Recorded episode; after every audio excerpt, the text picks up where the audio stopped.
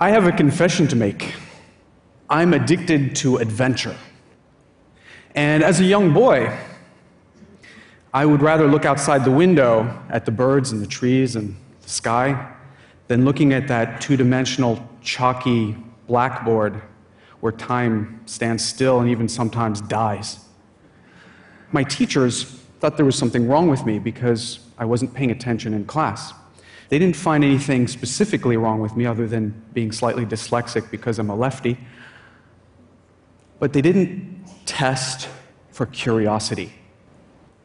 Curiosity to me is about our connection with the world, with the universe. It's about seeing what's around that next coral head or what's around that next tree and learning more not only about our environment but about ourselves. Now, my dream of dreams I want to go explore the oceans of Mars. But until we can go there, I think the oceans still hold quite a few secrets. As a matter of fact, if you take our planet as the oasis in space that it is and dissect it into a living space, the ocean represents over 3.4 billion cubic kilometers of volume within which we've explored less than 5%. And I look at this and I go, well, there are tools to go deeper, longer, and further submarines, ROVs, even scuba diving. But if we're going to explore the final frontier on this planet, we need to live there. We need to build a log cabin, if you will, at the bottom of the sea.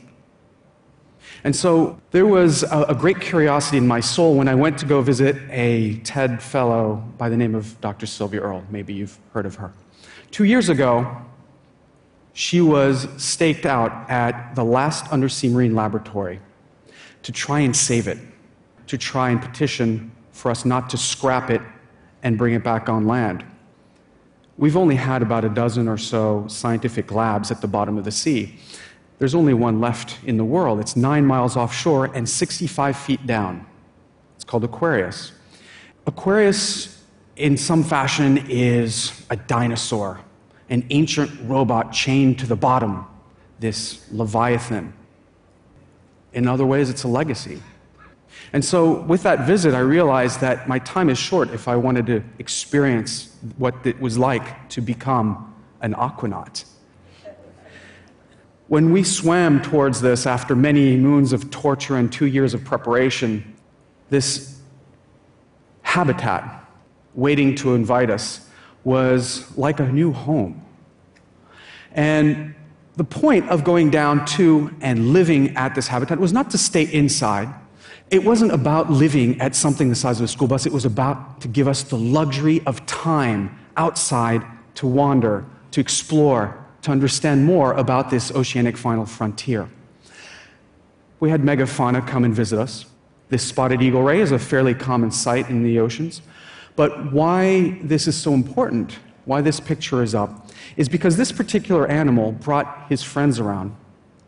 And instead of being the pelagic animals that they were, they started getting curious about us, these new strangers that were moving into the neighborhood, doing things with plankton, we were studying all sorts of animals and critters, and they got closer and closer to us. And because of the luxury of time, these animals, these residents of the coral reef, were starting to get used to us. And these pelagics that normally travel through stopped. This particular animal actually circled for 31 full days during our mission. So, Mission 31 wasn't so much about breaking records, it was about that human ocean connection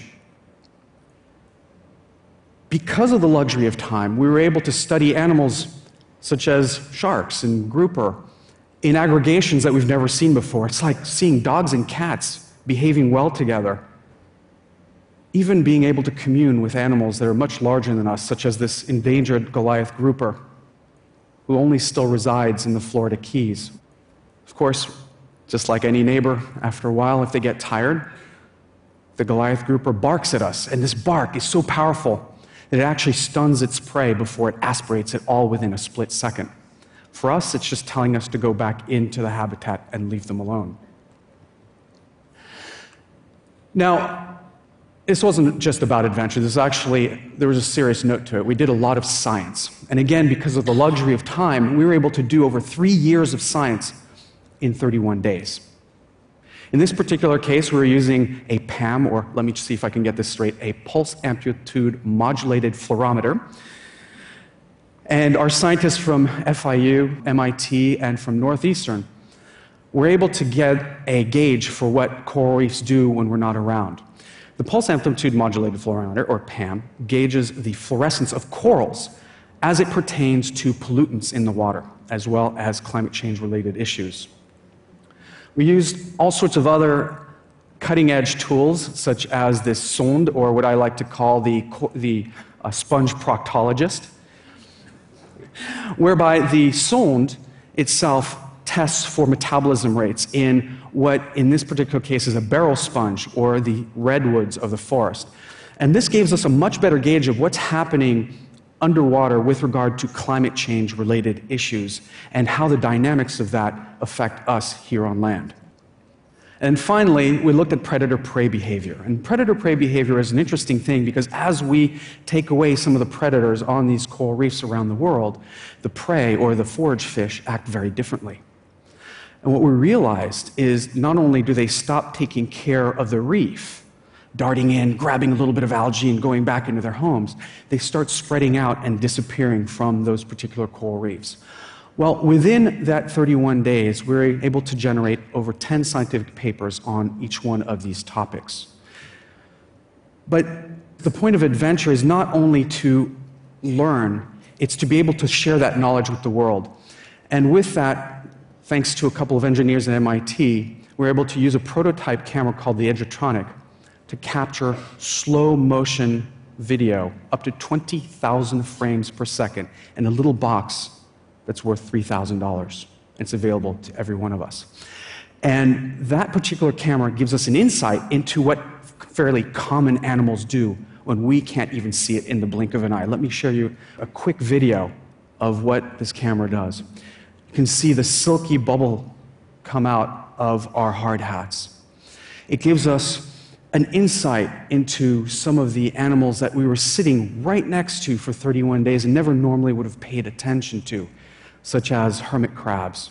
Now, using a cutting edge piece of technology that's not really meant for the oceans is not always easy. We sometimes had to put the camera upside down, coordinate back to the lab, and actually man the trigger from the lab itself.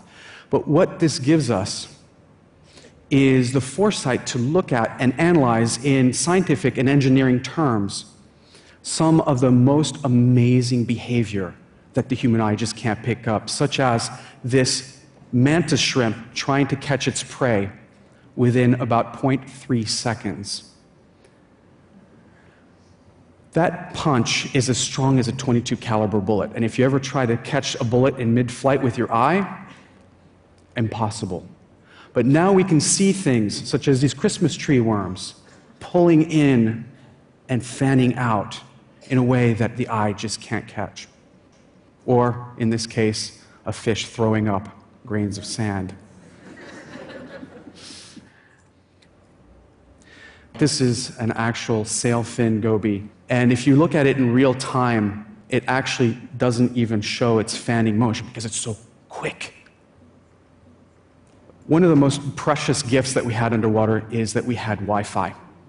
And for 31 days straight, we were able to connect with the world in real time from the bottom of the sea and share all of these experiences. Quite literally, right there, I'm Skyping in the classroom with one of the six continents and some of the 70,000 students that we connected every single day to some of these experiences. As a matter of fact, I'm showing a picture that I took with my smartphone from underwater of a Goliath grouper laying on the bottom. We had never seen that before.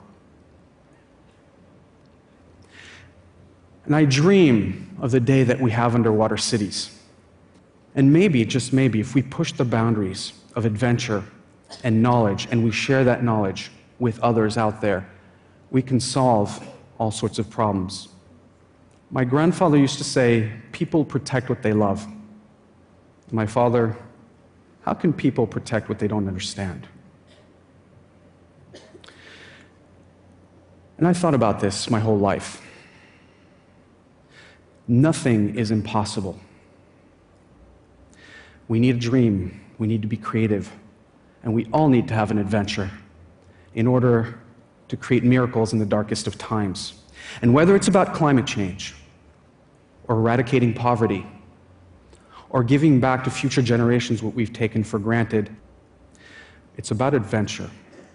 And who knows, maybe there will be underwater cities, and maybe some of you will become the future aquanauts. Thank you very much.